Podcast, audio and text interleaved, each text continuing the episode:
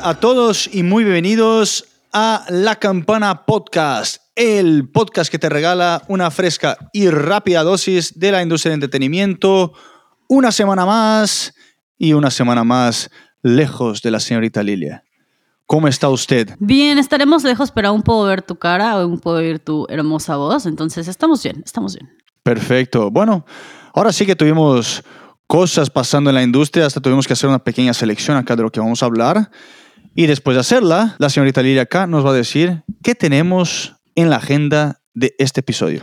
Hoy vamos a hablar principalmente de dos temas, Spotify y las últimas compañías que ha comprado, sus últimos ¿cómo se dice? Novedades. Novedades, sí, sus últimas novedades, sus últimas noticias básicamente. Y número dos, también vamos a hablar de Disney, sus ganancias, sus novedades, Disney Plus y qué está pasando.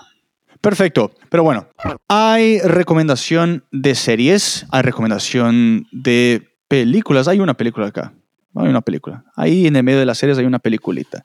En fin, acá les dejamos lo que salió. El martes de la semana pasada salió la primera temporada de Dash y Lily. El miércoles en Netflix salió El Cuarto Juicio, la primera temporada. Acá ahora sí, el jueves, si están acá en Estados Unidos, salió la décima séptima temporada de Anatomía según Grey, o Grey's Anatomy, como me quieran decir. Yo acá les traigo las traducciones siempre. El viernes, también acá en Estados Unidos, en NBC salió la octava temporada de Lista Negra o Blacklist. Y en Hulu salió el documental I Am Greta de Greta Thunberg. Y el domingo se estrenó la muy esperada cuarta temporada de The Crown en Netflix. Este lunes 16 se estrenó la segunda temporada de La Materia Oscura o His Dark Materials en HBO. Sea, mucha variedad, muchas cosas solamente acá en Estados Unidos, pero aún así se puede aprovechar bastante los que están en América Latina también, porque ahora pues ya tienen la Disney Plus. Wow. Que vamos a tocar en un segundito. Vamos a la parte musical rapidito, así Lilia nos puede dejar sus recomendaciones. Rapidito, en el UK, en Gran Bretaña, las posiciones. En el número uno, Positions de Ariana Grande, firme y, sólida desde la semana pasada. En el puesto número dos, Lemonade, Internet Money, Ghana y Tolliver. En el puesto número 3, desde el puesto número 12, Sweet Melody de Little Mix. Cayendo una posición desde la semana pasada, See Nobody de Wes Nelson y Henry Caprio en el puesto número 4. Y subiendo dos posiciones, culminando el top 5, Midnight, Midnight, Midnight Sky de Miley Cyrus. Las nuevas llegadas en el puesto número 22, POV de Ariana Grande. Y en el número 23, Confetti de Little Mix. Y subiendo muchas posiciones desde el puesto número 71 hacia el puesto número 44, So Done de Kid Laroi. Perfecto. Perfecto. Muy bien. Lo único que no está perfecto fue mis intentos de decir Midnight, mm, oh Jesus, Midnight Sky. O lo puedes decir el cielo de medianoche para que ahora que te gusta traducir, igual te es más fácil. bueno, en las novedades de esta semana, empezando con los álbumes como siempre, tenemos eh, Chris Stapleton con un gran disco que se llama Starting Over. Si les gusta country, bluegrass, tipo, o sea, como country, ya saben, de verdad. No, no, no de verdad, eso soy muy extraño, pero, pero el, el estilo que está acostumbrado cuando uno dice country, ¿no? El bluegrass, así como muy, muy tranquilo, hablando de whisky. Es un excelente disco. También tenemos un nuevo disco de Two Chains que se llama So Help Me God. El esperado disco de ACDC Power Up, que es un disco muy ACDC, pero pues nadie puede hacer ACDC como ACDC. Entonces, si les gusta, este disco les va a gustar bastante. Tenemos un nuevo disco de Benny. Sí, he, he escuchado en varios sitios Benny. En español bueno. le voy a decir Bene. Bene. Eh, el disco se llama Hey You. No sé si es Hey You X o es Hey You 10 porque está como en mayúscula, entonces tampoco sé, pero dejémoslo en GUX, se ve más interesante. También tenemos un nuevo disco de Andrea Bocelli, Believe Deluxe, un nuevo disco de Future con Lil Uzi Vert, que se llama Pluto Times Baby Pluto, Times o Ex Baby Pluto, supongamos que es Times, y un nuevo disco de ASAP Rock, Spirit World Field Guide. Y en las nuevas canciones de esta semana, mucha mucha variedad, mucha variedad esta semana, sorprendentemente. Tenemos una nueva canción de Foo Fighters, no es mi favorita, no me fascina, pero bueno, son los Foo Fighters y por eso están en esta lista que se llama Shame Shame. Eh, Tate McCray con You Broke Me First, una nueva canción de Kodak Black, Feeling Myself Tonight. Y una canción de Phineas que se llama Where the Poison Is, una canción un poco política después de todo lo que ha estado pasando y sigue pasando aquí en Estados Unidos con las elecciones. Y bajo el mismo tema, una nueva canción de Grandson que se llama We Did It. Igual, mismo tema político, ambas excelentes canciones, tienen un estilo parecido, pero cada uno en su propio estilo. De hecho, la canción de Grandson creo que podría entrar en mis recomendaciones de esta semana y posiblemente termine metiéndose ahí a la playlist al final de, este capítulo. La gente sabe que te gusta Grandson. Pues sí, es un, es un excelente. Y está a punto de salir su disco. Entonces, estamos muy emocionados por eso. Aquí, yo y mi cabeza. También tenemos una nueva canción de Thomas Rhett que se llama What's Your Country Song y una canción de Raúl. Raúl. Raúl. Raúl, Raúl Alejandro con J Velvet, que se llama Decora. Decora. Esa canción de Phineas es de mis favoritas de él, porque es, es, diferente. Tiene un ritmo muy diferente. O sea, obviamente no me fijé nada en las, en las letras, o sea, no, no, le puse mucha atención. Está en el ritmo, yo estaba en el auto escuchando, entonces me, me gustó mucho el ritmo de esa canción. Está muy buena. Yo, en contra de lo que mucha gente, o sea, en contra de lo que estoy a punto de decir, porque mi recomendación de esta semana es la canción de Billie Eilish, Therefore I Am, porque no me acuerdo si lo dije en este podcast o no, pero la última canción que sacó a mí no me gustó para nada. Sí, y dije, ¿qué, estoy haciendo aquí? ¿Qué, ¿Qué, está pasando con Billie Eilish? Esta canción me retomó y dije, ok, ok, esto es lo que me gusta de Billie Eilish. Pero en contra con todo y que esta es mi recomendación de la semana, me gusta más Phineas que Billie Eilish. Y por favor, no me golpeen, no me odien ni nada, pero en general a mí me gusta más Phineas que Billie. Siento que Phineas es lo que hace buena a Billie Eilish, aparte de su voz. No sé por qué no, no, no, me sorprende que hayas dicho eso.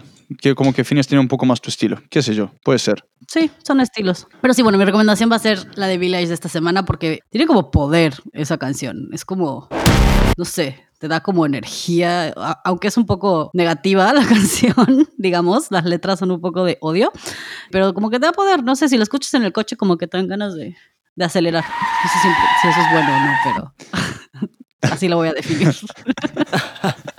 pues si, la canción de Billie Eilish te da ganas de acelerar, la que yo te voy a recomendar, la de Holiday de Little Nas X, te hace ganas de acelerar y bailar al mismo tiempo. Es muy pegajosa. Dios mío.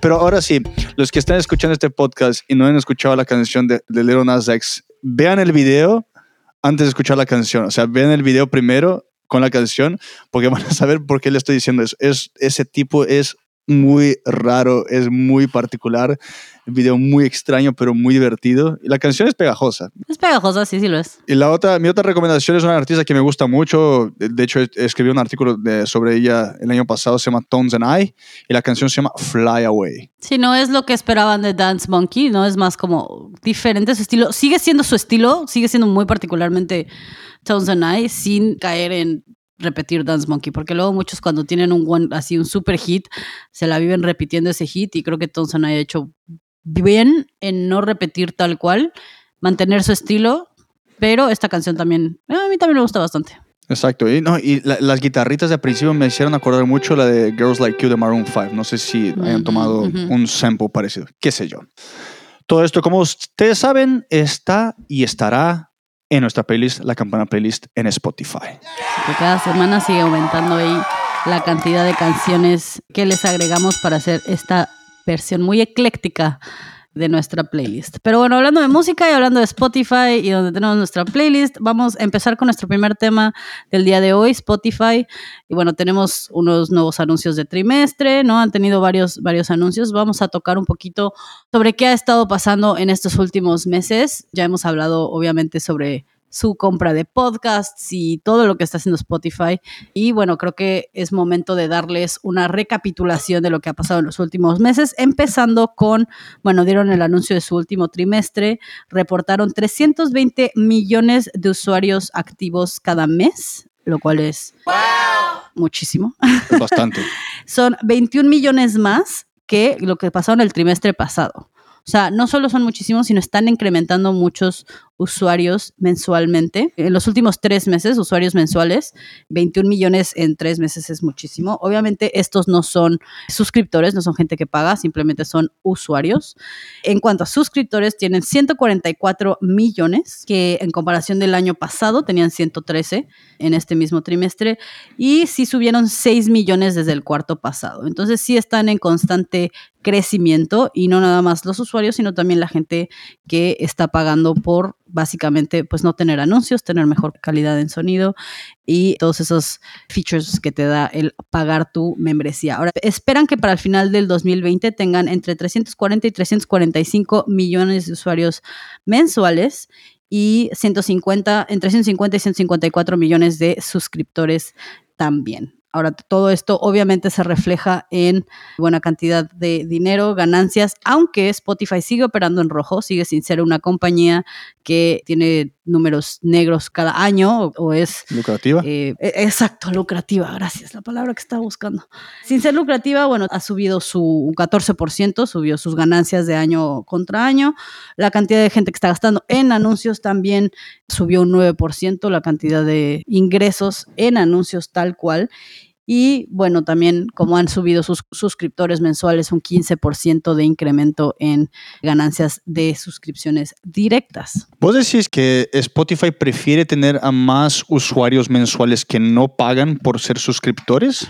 Porque ahí viene más dinero de gente pues, haciendo pues, el engagement con los anuncios o vos decís que prefieren tener más personas pagando? No sé, se me ocurrió ahora una duda.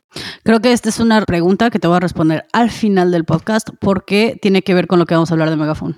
Ok. Porque creo que con lo que acaba de pasar de Megaphone, mi respuesta va a cambiar. Ok, listo.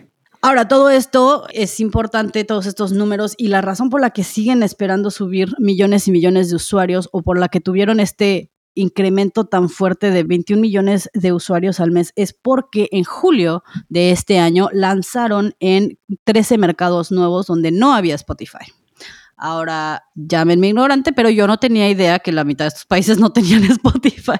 En mi cabeza, Spotify está disponible en todas partes, pero no, solamente está disponible en 92 mercados en todo el mundo yo en mi cabeza era lógico que estuviera en todas partes. Era como, era como Netflix, ¿no? Mm, no, Netflix sí sé que no está en todas partes. Según yo era como Google, que solo en China no existe y el resto del mundo tiene Spotify. Ignorante, pero bueno, he aprendido mucho. Está disponible, por ejemplo, en India desde febrero del año pasado, o sea, lleno apenas año y medio que está disponible en India. Y en julio abrieron Spotify en lugares importantes como Rusia, Albania, Bielorrusia, Croacia, Kazajstán, Kosovo, Montenegro, Serbia, Eslovenia, Ucrania, entre otros, eh, lo cual les ha ayudado bastante con este incremento de eh, suscriptores. Yo que trabajo con artistas, a mí me pareció sorprendente cómo en los últimos meses de repente tenía artistas, en especial los, los que hacen rap, de repente teníamos muchísimos escuchas en Rusia y yo, sea, yo dije, algo está mal, nos están metiendo bots o qué está pasando porque Rusia. Nunca aparece Rusia y pues obviamente no aparecía porque apenas estuvo disponible en julio. Y aprendí algunas cosas interesantes sobre cómo específicamente en Rusia escuchan música, ya que el 87% de los consumidores de música eh, en general lo hacen a través de streaming que 87% sí es por supuesto, pero en Estados Unidos solo el 68% de la gente escucha música directo en streaming y si lo comparas en global, solo el 61% de la gente usa streaming. Entonces es un mercado muy importante para, eh, para Spotify, toda esta zona, porque al final, si ves todos los países que mencioné, pues todos están más o menos en una zona cercana, es importante el cómo van a consumir la música. Ahora también reportaron que se está regresando a los números que teníamos pre-COVID. En algunos de nuestros episodios hemos hablado, sí, de cómo disminuyó la cantidad de horas que escuchaba la gente, en dónde la escuchaba, pero en estos últimos trimestres ya reportaron que ya se empezó a normalizar, no nada más las horas, pero también ya la gente lo está escuchando en el coche. Una vez más, se regularizó en general cómo consumimos Spotify. Y bueno, eso me lleva también a los podcasts, ya que ha sido como nuestro tema recurrente. Hablando de Spotify, nosotros somos un podcast y somos uno de los 1.9 millones de podcasts que existen en Spotify y el 22% de sus usuarios mensuales escuchan podcasts. Este 22% tal vez no se escucha mucho, pero se refleja a 70.4 millones de personas. ¡Wow! La verdad que siempre que leo los, los reportes de Spotify me fascina porque son tan detallados y tienen tantas cosas que si uno tiene tiempo y le interesa realmente entender cómo funciona y lo que tiene dentro de Spotify, a mí, bueno, en lo particular a mí me parece súper interesante. Una de las cosas que, hablando de podcast, que a mí todavía me gusta más en la parte de Apple es la cuestión de las evaluaciones, ¿no? los reviews, que eso todavía no existe en Spotify y ayuda, para los que no entienden, esos reviews ayudan a que el algoritmo te mande mejor hacia los rankings internos que tiene Apple. Ahora sí, los rankings sí están en Spotify, pero no, en todos los países, están solamente en 26 países. Eso ayuda a personas que pues, les gusta ver los rankings, descubrir otros podcasts. Entonces, por eso yo estoy esperando a que Spotify saque pues, alguna característica similar a eso de las evaluaciones, para que así la gente que utiliza más Spotify, sobre todo la gente más joven, pueda dejar su evaluación y así el algoritmo funcione para que los posicione mejor en los rankings. En fin, como dato curioso, hablando de podcast, el podcast de Michelle Obama, que es original y exclusivo, fue el show número uno global en la plataforma en julio y agosto.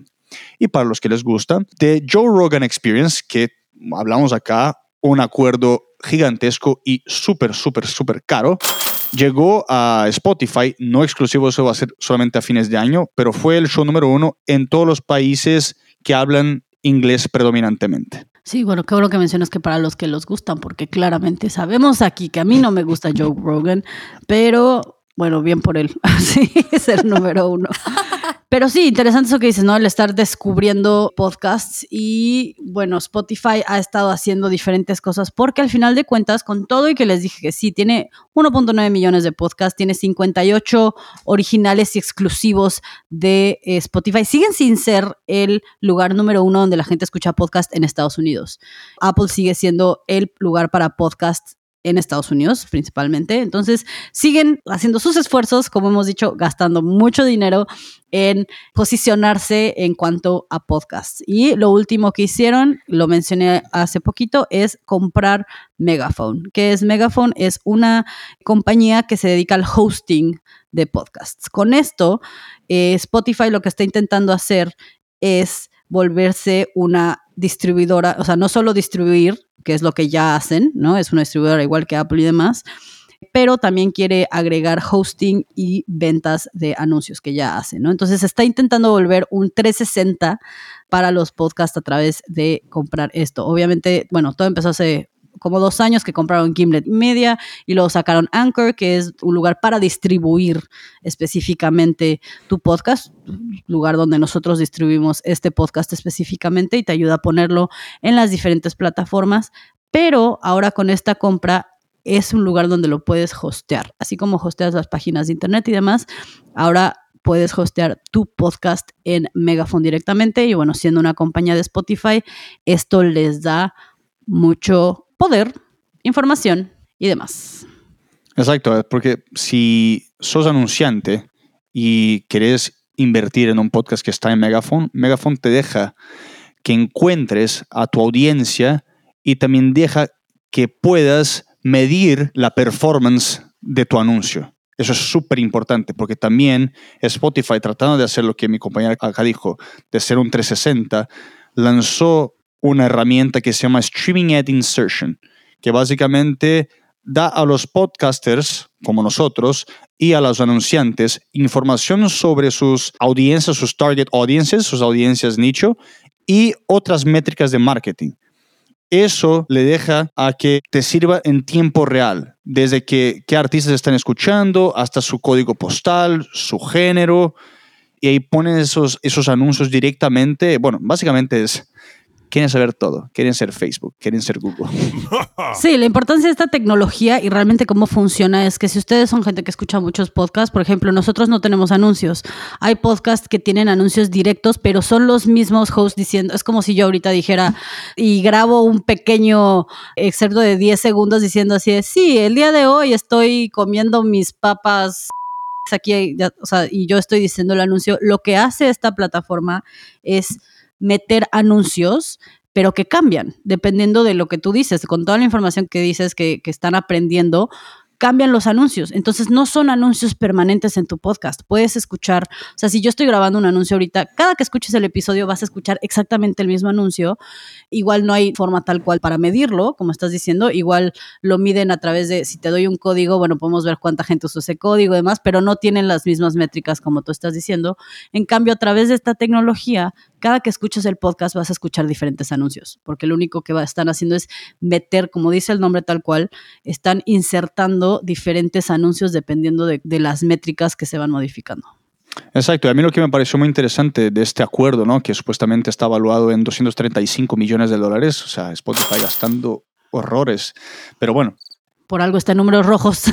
Pero como, como muchas de esas inversiones acá, es todo a largo plazo y ojalá y le funcione, porque la verdad que a mí en lo particular me gusta que Spotify esté literalmente apostando bastante en lo que son los podcasts. Pero su head global de Advertising Business y Platform, Jay Richman, dijo que literalmente una razón por la cual hizo esa compra y también va un poquito en mano con lo de los de Streaming Ad Insertion, que es lo que acabo de mencionar, es que tenían a muchos anunciantes que estaban muy hambrientos como para poner su marca en, en algunos podcasts y, ellos por sí ya no tenían tanto que ofrecer. Entonces ahora pueden ofrecer a podcasts de terceros, que son los podcasts que ya estaban en Megaphone. Entonces ahora se incorpora un poquito de todo. Spotify se va a beneficiar pues, de los marketing insights que tiene Megaphone y Megaphone va a beneficiarse de eso que acabamos de decir, de lo de streaming ad insertion que tiene Spotify. Es un gana-gana. Los que se ven un poquito afectados son los que no tienen esas colaboraciones exclusivas con Spotify. Sí, y bueno, no sé, mi opinión mm, es un gana-gana para Spotify, creo yo, porque al final de cuentas, al ser dueños de esta empresa, todos los demás podcasts que están hosteados en Megaphone, pero no tienen nada que ver con Spotify y no se quieren, por ejemplo, que sean, por ejemplo, competencia de Spotify o no están en Spotify, no quieren estar en Spotify, ahora le están dando su información a Spotify también. Por ejemplo, ESPN. Los podcasts de ESPN están hosteados en Megaphone y su competencia directa, The Ringer, están intentando ser la competencia directa. Ahora Spotify tiene información directa sobre cómo funcionan los de ESPN. ¿What? Entonces, creo que ahí, híjole, ahí creo que entra en un área gris entre, mm, se vale, está bien, está no, o sea, todos estos podcasts se querrán salir de Megaphone, aunque sea el mejor lugar, ¿no? Digamos que es el mejor lugar para poner tus, tus anuncios o lo que quieras. Le estás dando información a Spotify y hay muchas compañías, hay muchos podcasts, hay muchos que no quieren ser parte de Spotify o que son competencia directa de estos justo de estos podcasts exclusivos, como dices. Entonces, creo que es un área gris en el que pues Spotify está aprendiendo demasiado sobre cosas que ni siquiera están dentro de su plataforma. Sí, es un punto interesante, porque la verdad que, o sea, obviamente Spotify quiere meterse de todo y quiere sacarle mucha ventaja de la misma manera que hizo con la parte de música, quiere sacar un poquito de ventaja en lo que tienen todo y con todo lo que están adquiriendo, ¿no? Pero sí, es, es un área gris, así como mencionas, porque yo no sabía que lo de ESPN estaba en Megaphone y justamente The Ringer, que fue creado por un ex, un ex ESPN y muchos de los que trabajan en The Ringer fueron parte de ESPN. Entonces, sí, en esa parte puede ser un poquito sketchy. A little sus, un poco sospechoso ahí. Sospechoso. Eh, sí, que al final, pues puede ser legal o no legal, ¿no? Puede ser ahí mal uso de información o no, pero al final pues es información que tú le estás dando a la compañía que te hostea, pero bueno, al final para Spotify creo que son buenas noticias, al final creo que obviamente Spotify no tiene la información que tiene Facebook o que tiene Google de nosotros, pero aún así Spotify tiene bastante información y creo que mucha gente no se da cuenta que realmente tiene, y más si te conectas a través de Facebook, claramente, pero tiene tu edad, tiene tu código postal, tiene el estilo de música que te gusta, tiene normalmente hasta dónde estás, no nada más tu código postal, pero no tu, ubicación, si estás escuchando en el coche, si estás escuchando en tu celular, si estás escuchando computadora, o sea, tiene mucha más información de la que le damos crédito. Y bueno, al final creo que como todo, no sé si es buen uso o mal uso y depende un poco de su opinión, pero todo está enfocado en darte mejores anuncios. Entonces, si al final lo que están haciendo es darte los anuncios que quieres escuchar, no que quieres, nadie quiere escuchar anuncios, pero que van más con tu estilo de vida o con lo que podría tal vez ser como, ah, mira, este anuncio me va bien, a ver, déjame checarlo. Pues qué bueno que tengan información, supongo. Sí, yo para concluir lo que dijiste y para concluir este tema, mi opinión final es tipo, a mí en lo particular me gusta porque tipo, yo creo que cada vez más es, va a ver que las empresas van a estar metiendo más anuncios y para los que hacen podcast como nosotros siempre es conveniente ver gente queriendo invertir más en este medio. Sí, de acuerdo. Y para contestar tu pregunta que dije que iba a contestar al final de esta sección, ¿qué les interesa más? Creo yo que después de toda esta compra, claramente está un poco más enfocado en anuncios y les interesa más la gente que no paga, porque tampoco es como que Spotify te presione mucho para que pagues tu suscripción mensual. Digo, yo lo tengo desde casi, casi desde que tengo Spotify. Recuerdo que lo pagué, lo he pagado desde entonces. Pero al final es muy estable, ¿no? Lo que pueden cobrar por persona y aunque sigan subiendo los precios y tienes el familiar y lo que quieras, creo que su tirada es mucho más a anuncios y es mejor tener suscriptores mensuales que no paguen. Que no paguen su suscripción. Ahora, si tienes ambos, suscriptores y aparte podcasts, porque en los podcasts, por más que seas suscriptor, no puedes evitar anuncios. Entonces, yo creo que le están tirando a los anuncios. Yo creo que también, sobre todo por la diferencia de cantidad de, de, los anuncios. Eh, en fin, vamos a ver qué es lo que pasa. Sí, pero bueno, yéndonos hablando de suscriptores y lanzamientos y modificaciones en anuncios y todo lo demás, vamos a cambiar el tema a Disney. No nada más Disney Plus, sino Disney en general anunció también sus ingresos y sus números del último año. Exactamente. Acá muchos de los reportes financieros que están saliendo, ¿no? que quizás ahora se terminen un poquito, ya se vendrá enero, febrero para más empresas, pero bueno, lo que pasó fue la semana pasada fue Disney, que bueno, pues muchos sabemos que Disney no está generando mucho, si no es Disney Plus y todo eso, aún así se sorprendieron ellos mismos generando ingresos de 14.7 billones y lo que esperaban 14.2 billones pero de verdad muchos departamentos que están en Disney tienen una larga, larga caminata hacia adelante para recuperarse. Obviamente uno de ellos es el Disneyland no abierto, el que está en California, no abierto, y creo que hasta leí en un sitio que quieren demandar al estado de California para que los abran, y otros parques como el de París tuvieron que cerrar nuevamente porque, pues bueno, los casos están subiendo y pues no es muy seguro, por decir así. Sí, 14.7 billones se oye mucha ganancia, pero al final es 23% menos de lo que ganaron en el mismo espacio el año pasado. Entonces sí, pues sí creo que el hecho de que Disney en California siga cerrado es les pega. Pero bueno, el de Florida al parecer les está yendo muy bien dentro de lo que pueden hacer. Anunció Bob Chapek que van a incrementar del límite de 25%, lo van a incrementar a 35%, ya que según el aplausos a todo el mundo porque lo están haciendo maravilloso con todas las regulaciones y que debe de ser. Y pues sí, al final, limitando la cantidad de gente, pues estos lugares se, se vuelven no tan peligrosos, digamos, por así decirlo, porque se la viven limpiando y demás. Pero sí, como dices, al final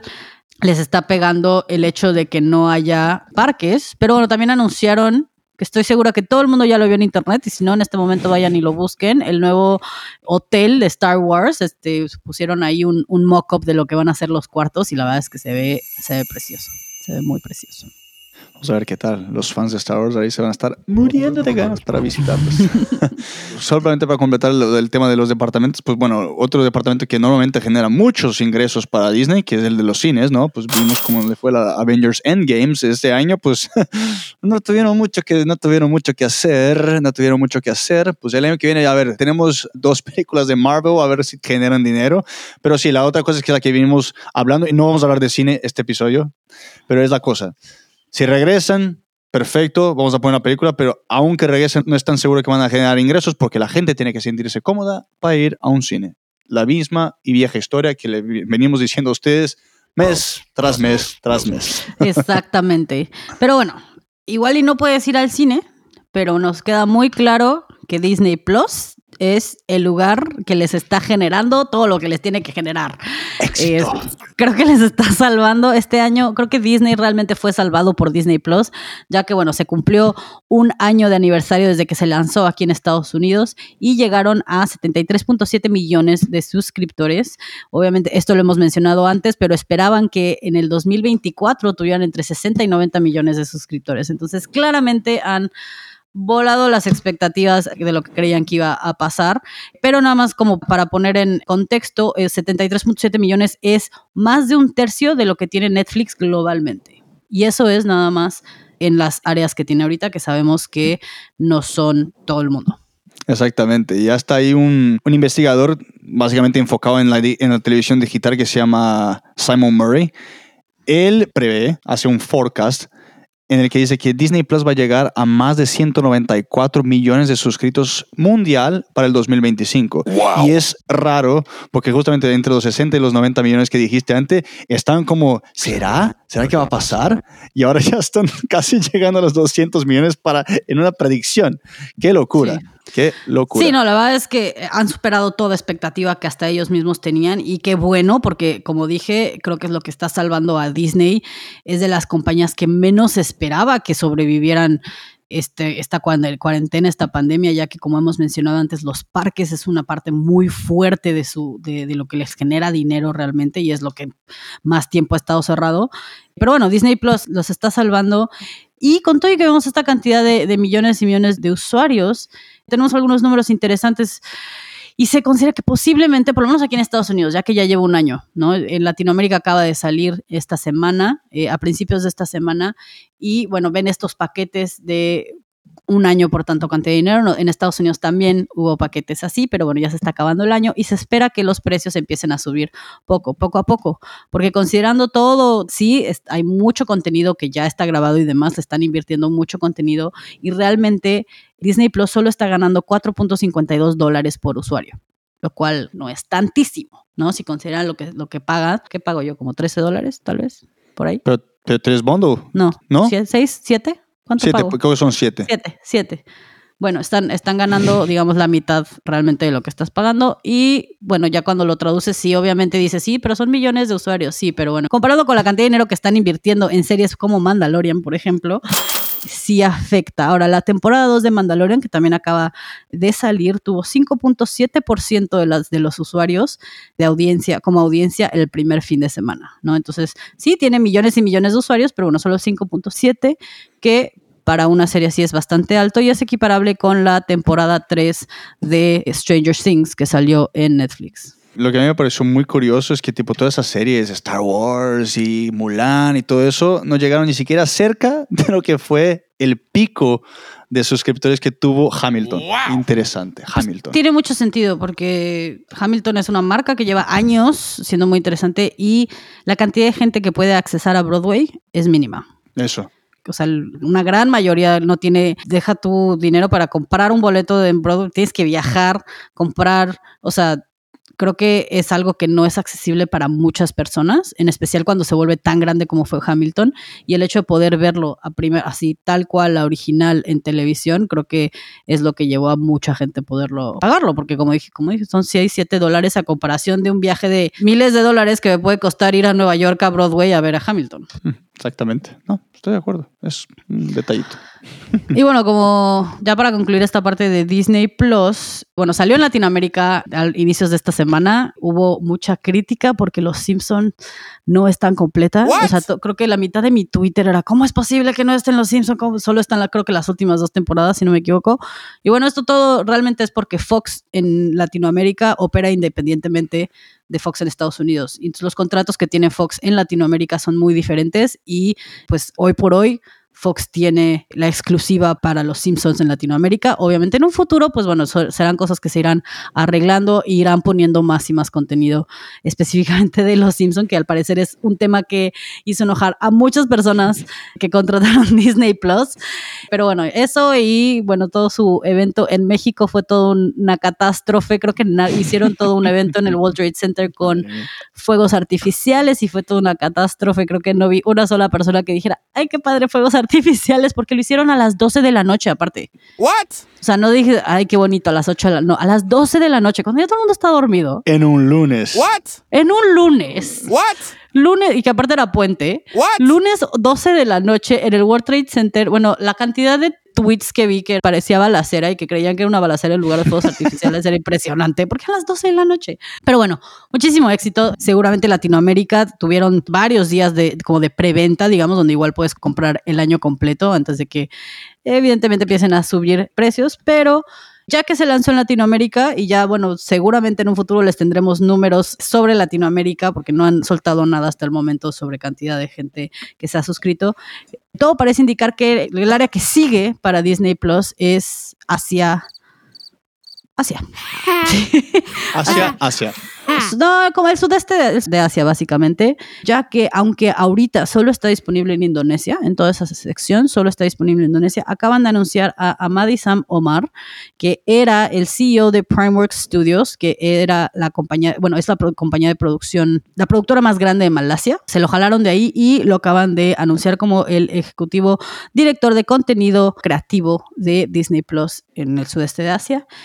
Y bueno, va a estar encargado de desarrollar y producir contenido original, lo cual me lleva a que están pensando muy como Netflix, creo yo, en el que están buscando crear contenido para cada área en la que se están haciendo. Ya se ha hablado de que va a haber contenido, pues no exclusivo para Latinoamérica, pero enfocado en Latinoamérica con actores, actrices temáticas más de Latinoamérica. Entonces creo que van a hacer lo mismo en Asia y si siguen así, creo que van a lograr sus 190 y tantos millones en los próximos cinco años. Eh, yo soy de esos que si algo funciona para la competencia, pues en vez de enojarse y decir vamos a hacer algo diferente, pues mejor adáptense. Adáptalo. Sí, no, no quiere decir la palabra copiar, pero bueno. Eh, Adáptalo a ti. Sí, exactamente. Y encima con todo el poder que tiene Disney, todo el poder que tienen las empresas que Disney es dueña de, como pues imagínate tener ahí un, un programa de Marvel latino, ¿no? Un héroe de Marvel latino. Seguramente hay. Yo que no soy muy de los cómics, seguramente hay alguien va a decir, hay un héroe latino, vamos. Bueno, pero no tiene que ser Marvel, ¿no? Pueden hacer otro tipo de serie. Star Wars Latina. o una nueva serie o una nueva franquicia completamente diferente. No, no tiene que ser las que ya están. Ay, pues bueno, para terminar este tema, pues a todos los que están esperando, a todos los que están ahí ya en Latinoamérica, ya tienen su Disney Plus, ya están ahí enfocándose, enchufándose Mandalorian una semana tras otra y viendo todo lo que no, no han podido ver, lo que no han streamado. Sí, entre comillas. lo que no han visto. Pues lo último que se anunció fue que sí, la nueva serie de, de Marvel, WandaVision, saldrá el 15 de enero. Sí. Ojalá y en todas partes, no solamente en Estados Unidos, para que todo el mundo pueda ver lo que es lo primerito en la fase 4 del MCU, que literalmente es una serie. Muero de emoción, muero de emoción. Scarlet Witch es mi, es mi favorita de todo el MCU y muero, muero de emoción. Yo, la verdad que estoy súper, súper interesado. Marta Elizabeth Olsen es la mejor de las Olsen. Estamos de acuerdo. Yo no me acuerdo de las hermanas. La verdad, hoy en día solamente es Elizabeth Olsen. Literalmente es una serie de fantasía que es inspirada en sitcoms, los antiguos de los 50. Son seis episodios de una hora. Muchos de ellos, muchas partes de ellos fueron grabados enfrente a una audiencia en vivo que tuvo que firmar acuerdos de no puedes decir absolutamente nada, si no los demandamos fuerte. Fuerte, fuerte, fuerte. Pues qué bueno, porque no me gustan los spoilers. Pero sí, como dices, por si no han visto el tráiler, muestra como las diferentes dice como diferentes cachitos, creo que, de, de, la serie. Hace alusión, como dijiste, a muchos de las sitcoms de los años 50. Tiene desde I Love Lucy hasta Roseanne, hasta diferentes estilos y como que hace referencia un poco a todo, pero justo Paul Bettany dice que te va a hacer ver el universo de Marvel en una luz completamente diferente a lo que estamos acostumbrados sin salirse de ese universo. Entonces me parece interesante a ver, a ver qué, o sea, él tiene obviamente, pues no va a hablar mal, ¿no? Pero habla, no solo habla bien de la serie, pero habla maravillas de esta serie y estoy muy emocionada. Eh, a ver si es cierto. Esperemos que sí, porque como dije, es mi personaje favorito. Pero bueno, fue escrita por Jack Schaefer, que es lo que único que me da un poco de miedo a mí personalmente, porque Jack Schaefer es el mismo que escribió Black Widow Mm. eh, para el 2021. Personalmente, a mí el tráiler me parece que Black Widow no va a ser maravillosa, pero mira, no, no voy a juzgar hasta que no salga, a ver qué tal. Pero bueno, también escribió The Hustle, también escribió Timer. Eh, entonces tiene ahí, tiene ahí un poco de su historial. Está dirigida por Matt Shakeman, que es director de It's Always Sunny in Philadelphia, es una de mis series favoritas. Y tiene nominaciones al Emmy por The Great también. Una Ok, serie. Creo que es. Ah, ok, creo que es la de Hulu. Ujú. ¿Es la de Hulu? Serie de Ok. Hulu, sí. Y cinematógrafo, el cinematógrafo eh, está grabada por Jess Hall, que, eh, bueno, es cinematógrafo que ha trabajado en Transcendence, Spectacular Now, Ghost in the Shell, que fuera de si les gustan o no las películas, a mi parecer la cinematografía en general de esas, Ghost in the Shell, a mí me fascina la cinematografía. Entonces, esta combinación de estos tres muchachos creo que puede ser interesante para esta serie que es, va a ser como cómica y sí, ¿no? Como sitcom, pero al mismo tiempo no, no sé cómo describirla, pero interesante. Me Lo- emociona. Lo, que también me gustó es que el personaje de Elizabeth Olsen, que es la que hace la bruja escarlata, la traducción de la bruja escarlata, va a tener su papel súper significativo en la próxima película de Doctor Strange, que es una de mis favoritas del universo Marvel, aunque a no todo el mundo le gusta. A mí sí. Lo aplaudo. Lo aplaudo porque creo que desde que salió en general el, el MCU siempre me quejé y siempre dije que nunca le dieron, le dieron espacio suficiente a Scarlet Witch, siendo la mejor de todo el universo de Marvel. Pero bueno, me parece maravilloso. También me emociona esa película. Exactamente. Pues bueno, señorita Lira, concluimos un episodio más, una semanita más. Una semana más, gracias por escucharnos y escucha nuestra playlist en Spotify. Exactamente. Señores y señores, nos vemos la semana que viene, que quizás tengamos algo muy especial para ustedes. Y nada, les dejamos un gran abrazo. Esto es La Campana, el podcast que te regala una fresca y rápida dosis de la industria del entretenimiento. Chao, chao, chao. Chao.